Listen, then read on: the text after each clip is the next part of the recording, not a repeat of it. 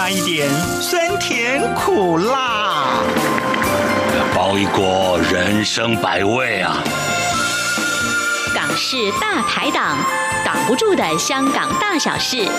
黄美明制作主持，每周五下午三点，晚上十点准时上菜。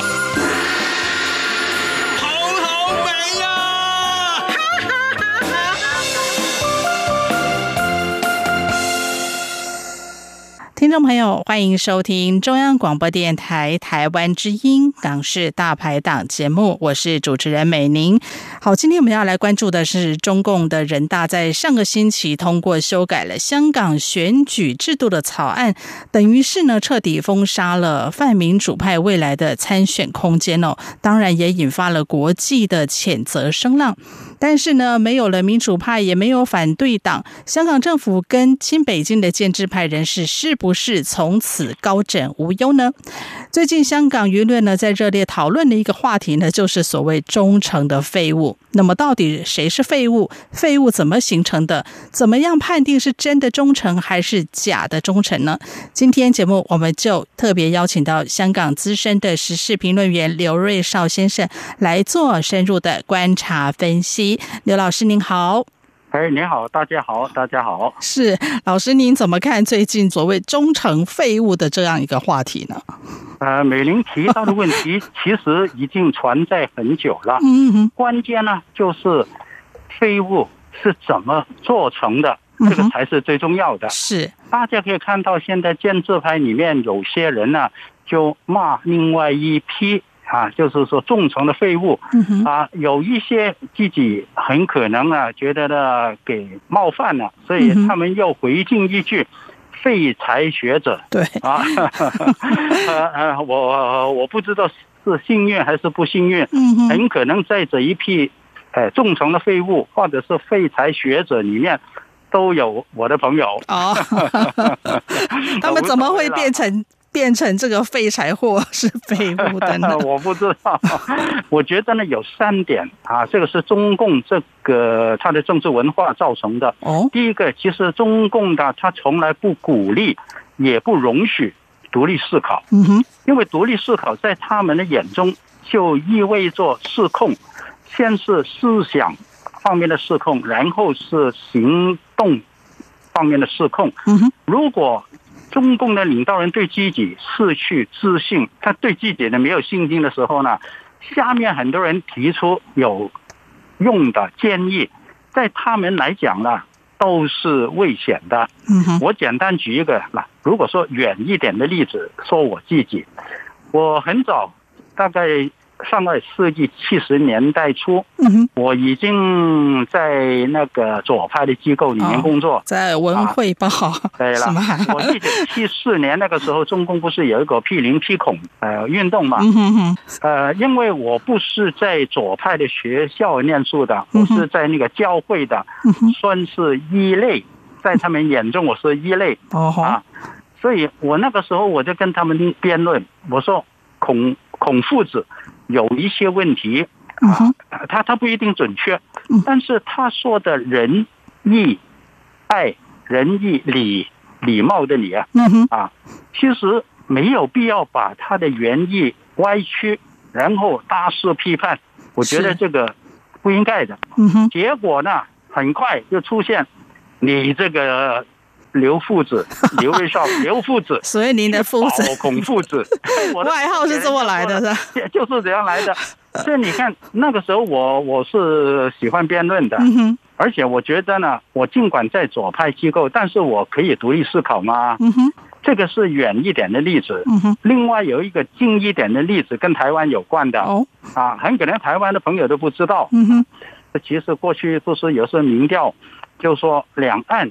保持现状是最好的。嗯哼，呃，不要呃统一，不要统一，也不要独立，独立，也不要武力。嗯哼，啊，就是不要打仗。嗯哼，所以香港有一个统战对象，他也是在两岸两边跑的。嗯哼，他最近啊偶然说这一句话，就是说啊，两岸还是维持现状最好了。结果这一句话给啊。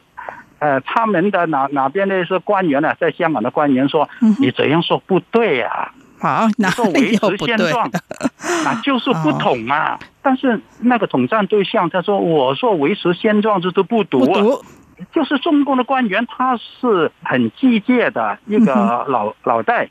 我从这个例子就可以说，你对统战对象像者如此，你对现在建制派里面受你的共鸣利益的，嗯你对他们更加是一个随便可以骂，连他们说求大同传小异，嗯。但是现在连小异也不能接受，更何况是。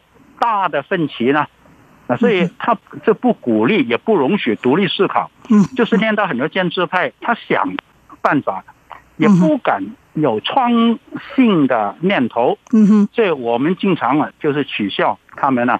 我说你们的脑袋就等如以前封建王朝的小腿的女孩子，嗯哼，裹小脚的。嗯，对了，你就是要把人家的脑脑袋抓到就想不到东西来的，嗯哼，啊，你就试想便秘，我我一直叫他们 啊，想不出东西来的，所以这个呢，如果要责怪呢，都是中共造成。这个文化第二个原因，嗯，第二个原因就是，他往往呢就是要求大家给意见啊等等，他往往自己已经有一个定案。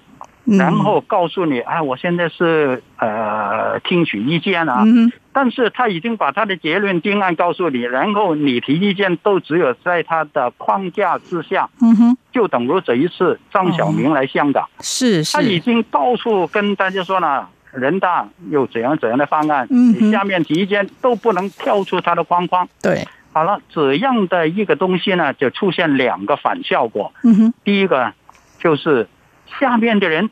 发现真的有问题，嗯哼，他敢跟你说吗？不敢啊，不敢啊！你已经盯掉了。如果有啊其他的呃论论据，嗯哼，啊有其他的观点，他马上觉得你是异化，嗯哼，就是你怎么不跟大队啊？下面的人也不敢提意见，都变成废物了，是吧？是。另外还有一点，他们把自己的观点已经说出来，然后。下面如果没有什么意见的时候呢，就变成，呃，有问题也不敢提，嗯哼，然后只可以用官方的方案。在一九九五年啊，香港还没回归，那个时候已经有人向他们提，你只需要守着前门或者是后门，随便守着一个，你都可以安全的呢。是所谓守前门是什么意思呢？就是你。成立一个提名委员会，当然是官方可以影响啊，以及控制的。是所有人能成为候选人都要经过这个提名委员会的同意批准。嗯哼，你就保险了吧？然后开放全民投票。嗯哼，你也可以建立你的开放形象，是吧？嗯，好了，如果你不愿意守前门，你可以守后门。嗯哼，后门的意思就是你提名可以很宽松，然后。你就成立一个你可以控制的选举委员会，嗯哼，最后还是你能保障当选的人都是你同意的人了吧？嗯哼，结果那个时候呢，两个都不接受，他的理论就是，嗯哼，我抓了一头，但是。我是不是放送了另外一头啊？这个想法也挺奇怪的。对啊，然后他说：“万一我抓紧的哪一头也抓不住，怎么怎么办呢？”啊，整个就他对自己完全没有信心，没有信心，他就觉得会溃堤了，是吧？对了，啊，所以现在出现的情况就是，他他对下面发现的问题，他根本不会理会，然后慢慢上面不听你下面的，嗯哼，啊，下面有话不敢说，是到今天。更出现一个哈，我们在外面看，我们怎么形容啊？嗯，现在中共跟建设派的关系是主子跟奴才的关系，这好悲哀啊！变主子跟奴才了。对啊，你你你你现在本来是朋友，嗯，他对你有依赖的，对，最后你变成是奴才，啊，所以现在是奴才内讧，就是出现这情况。那第三个原因，那个呢就。必须讲到中共怎么搞他的统战对象，嗯哼，无非是功名利禄，然后碰到你只是建制派，没有独立思考，也没有真材实料的，只可以继续依附在中共呃上面。嗯哼，我看这个呢，我有很多具体的例子。嗯哼，香港回归的时候，因为要向台湾示范一国两制，嗯哼，所以那个时候是比较宽松的，对工商界还是大力统战，尤其是大财团。嗯哼，所以李嘉诚当时是红人啊。那个时候呢，他也支持一批工商界，所以成立呃，他们叫启联智源中心，就是后来的自由党啊。但是后来自由党他总有他自己的独立的意志，对，当然了，不希望完全听你中共的嘛。嗯哼，这后来自由党有自己独立思考、独立行为，结果中共就不高兴了，然后推出另外一个工商界为主的组织，叫港进联。哦，就是香港进步步的进步联盟或者是什么，我都忘了，反正简称是港呃港进联。但是最后都不能取代自由党，所以你看，最后这个港竞联就是因为你自己成为废物了，嗯哼，所以最后就给民建联今天那个左派的民建联。的取掉，嗯嗯，所以这个很说明中共用人，你根本不能让人发挥。那么最后你觉得人家没用，你就把人家放弃。所以我们呢又有另外一句话去形容这样的人，我们叫他是隐形眼镜。哦，就是 contact lens，抛弃式的是吧？contact lens 你只是用一次嘛，用一次你用完你就马上抛弃的吗？嗯，所以现在很多人呢有一次更妙的，但是呢不太卫生的形容。就是形容他们是用完的卫生纸，好惨哦，跟马上要掉臭的，是吧？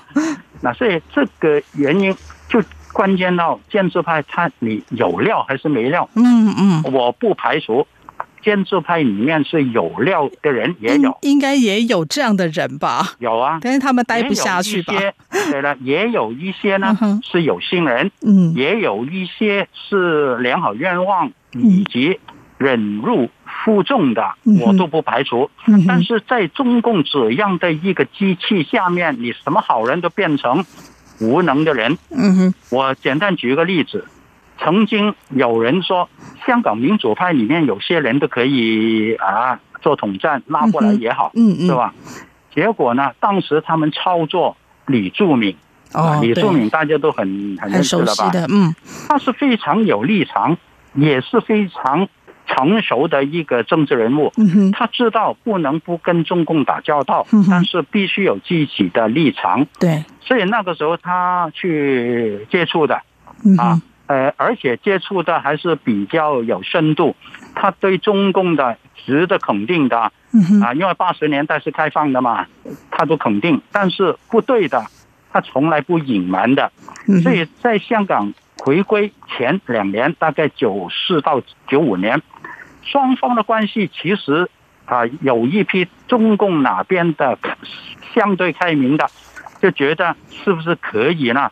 就是跟北京说一下，这个人呢不应该把他打，对，都应该看成是朋友，是吧？结果因为前面操作的跟后方都不知道前方在干什么，结果那个时候的江泽民啊，他觉得呢，根据中共的政治文化，他们。经常说抓典型嘛，去打击某一方面的敌对势力的时候，他是说啊，不是所有人都是敌人，我们要抓一些典型。嗯，结果那个时候就点名两个人要打的，嗯哼，一个就是李柱铭，嗯嗯，另外一个是司徒华，但是前面做他们工作的总站的人，哎呀，一下子都全部没了，都都都，都没了。那这个呢，就是中共。他关起门来做确实下面的人的意见，嗯连有用的人的建制派里面的人都用不上。好了，现在出现的情况就是中共觉得这一批老的哪一批也没用了嘛。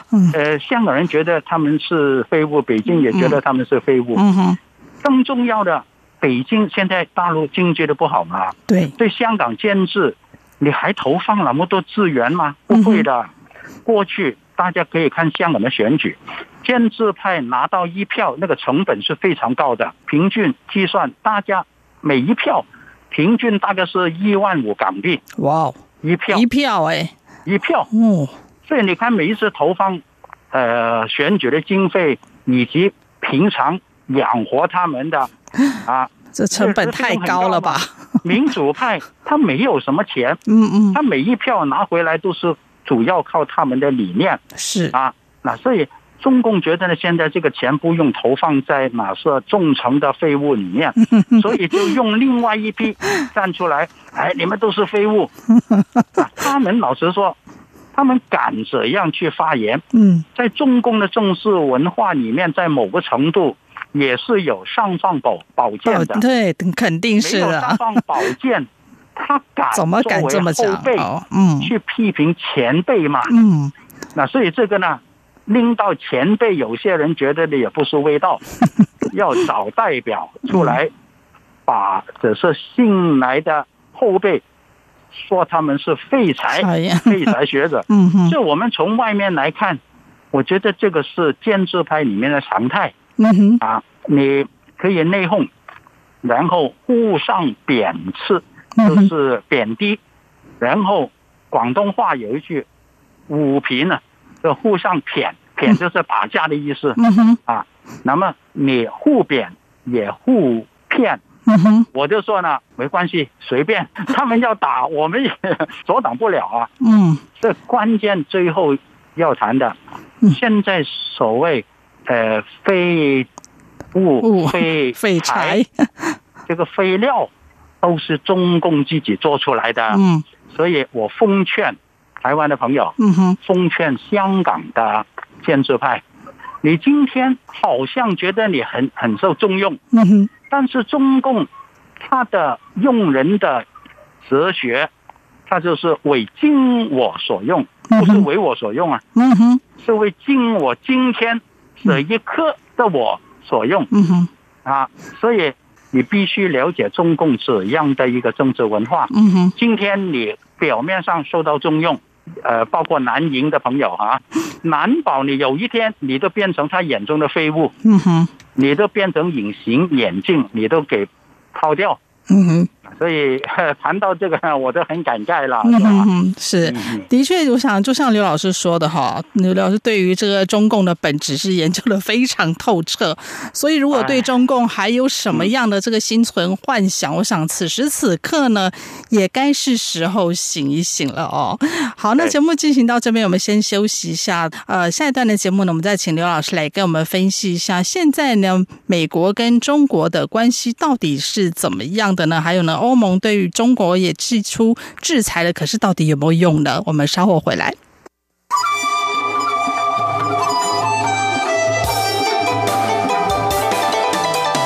无限的爱向全世界传开，永恒的关怀来自台湾之音。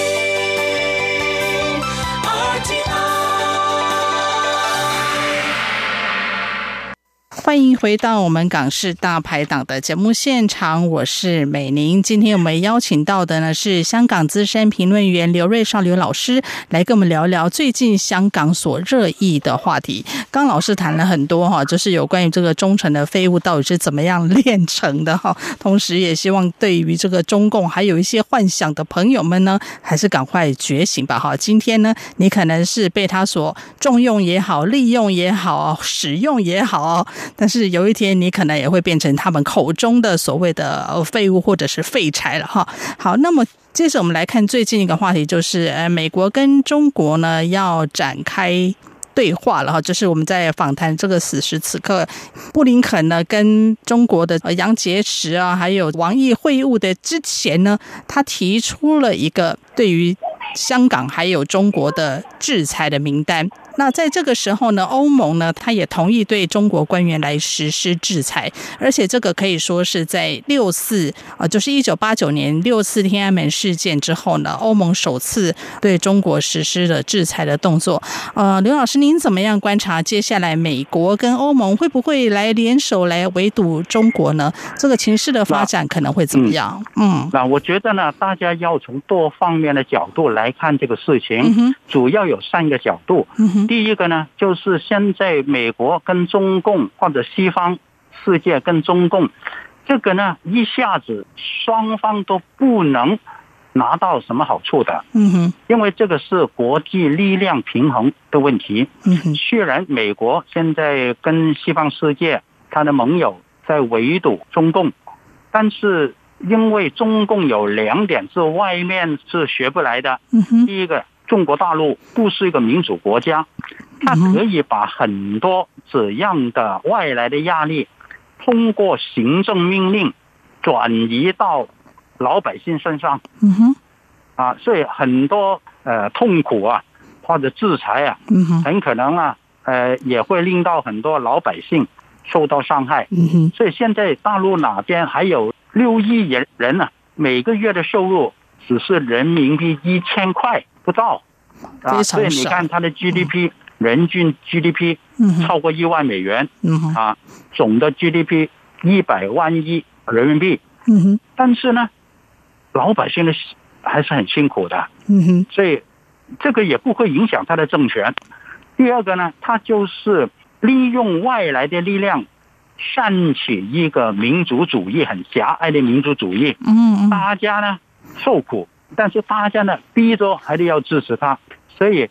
他一方面呢，啊，还得要跟外国谈，嗯哼，啊，但是他自己做好多手准备，所以这个呢，我们必须要看到，如果制裁或者是双方角力，用什么方法，要不然呢，中共就把这些压力压到老百姓身上了。嗯哼，第二点要注意的就是，其实中共他自己呢，最关键的，他不害怕外外国力量。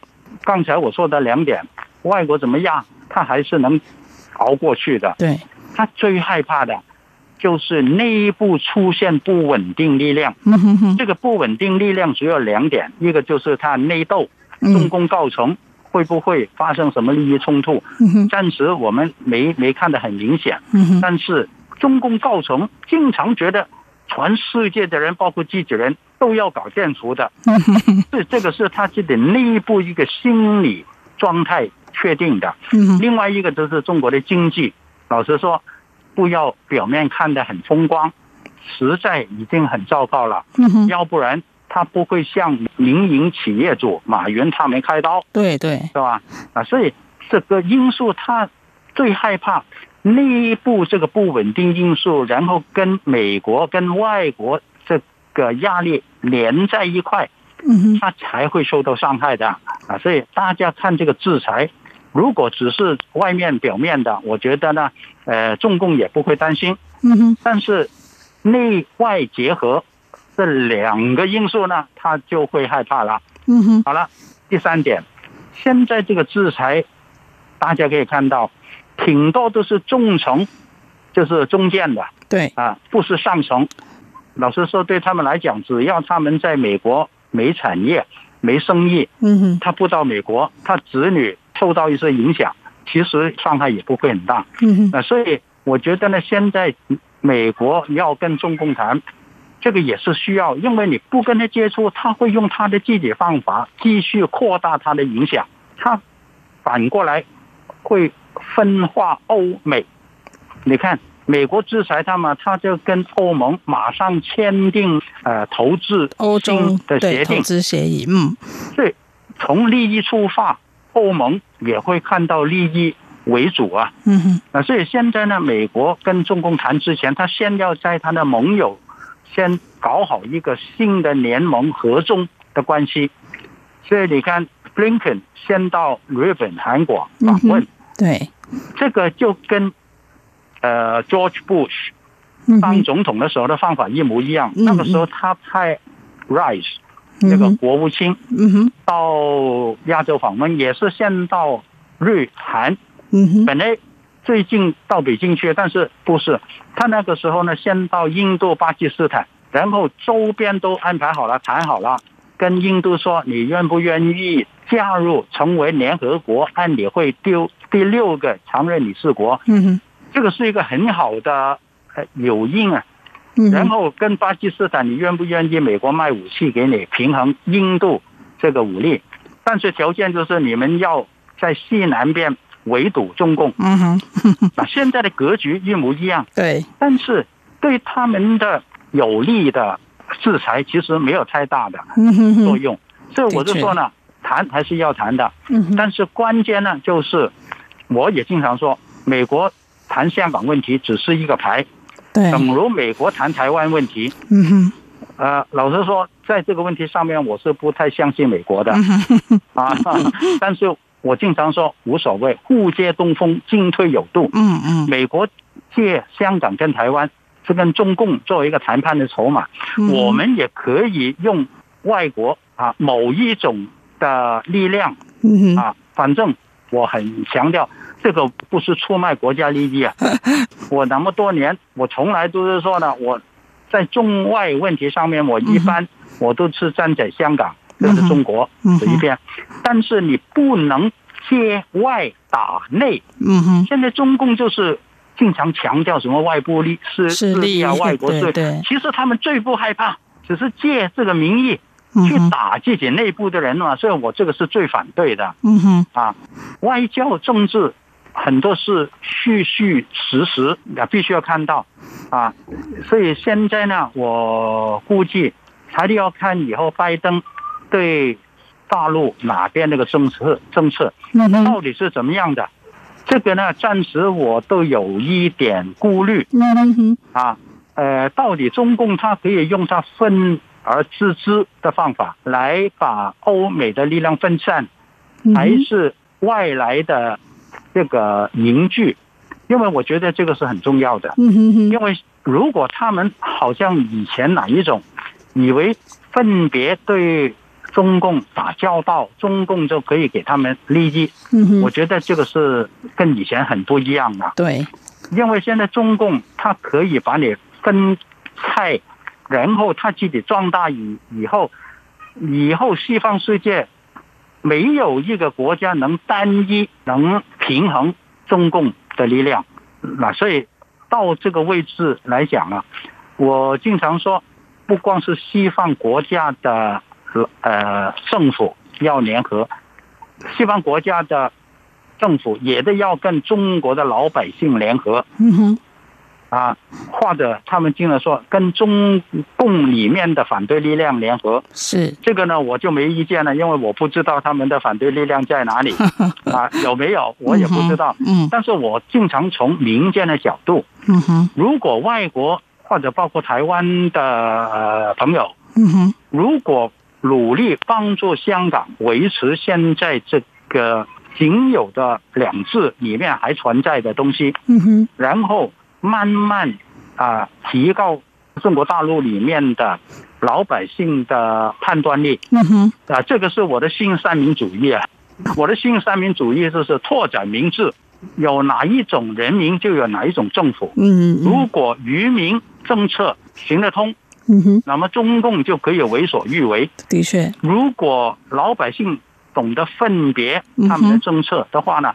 拓展名字很有用，第二个就是壮大名气，嗯哼，就是大家也不怕官，但是更重要的第三点就是提高民气，提高民众回应官方政策的技巧，嗯，这个就是我的三民主义。哦，好，呃，我我尝试的很多年都有一点成效的，嗯哼，大家不要看到中共里面还是啊从上而下单一的统治，但是其实中国民间里面。已已经是很多变化了，只是在外面来讲不是容易观察，只是看到五毛党、五毛、小粉红等等，大家都很呃努力拥护习近平，嗯，这个只是表面的这样，嗯啊，所以大家看得远一点。嗯，在台湾里面同样可以互借东风，进退有度。嗯，这个是老百姓之福了。是，我想再重复一下老师的三民主义：拓展民智，壮大民气，提高民纪。对了，这个部分真的大家可以做一个指标哦。好，我们今天非常谢谢香港资深时事评论员刘瑞少刘老师呢来到我们的节目当中，谢谢老师。非常谢谢李宁啊谢谢大家。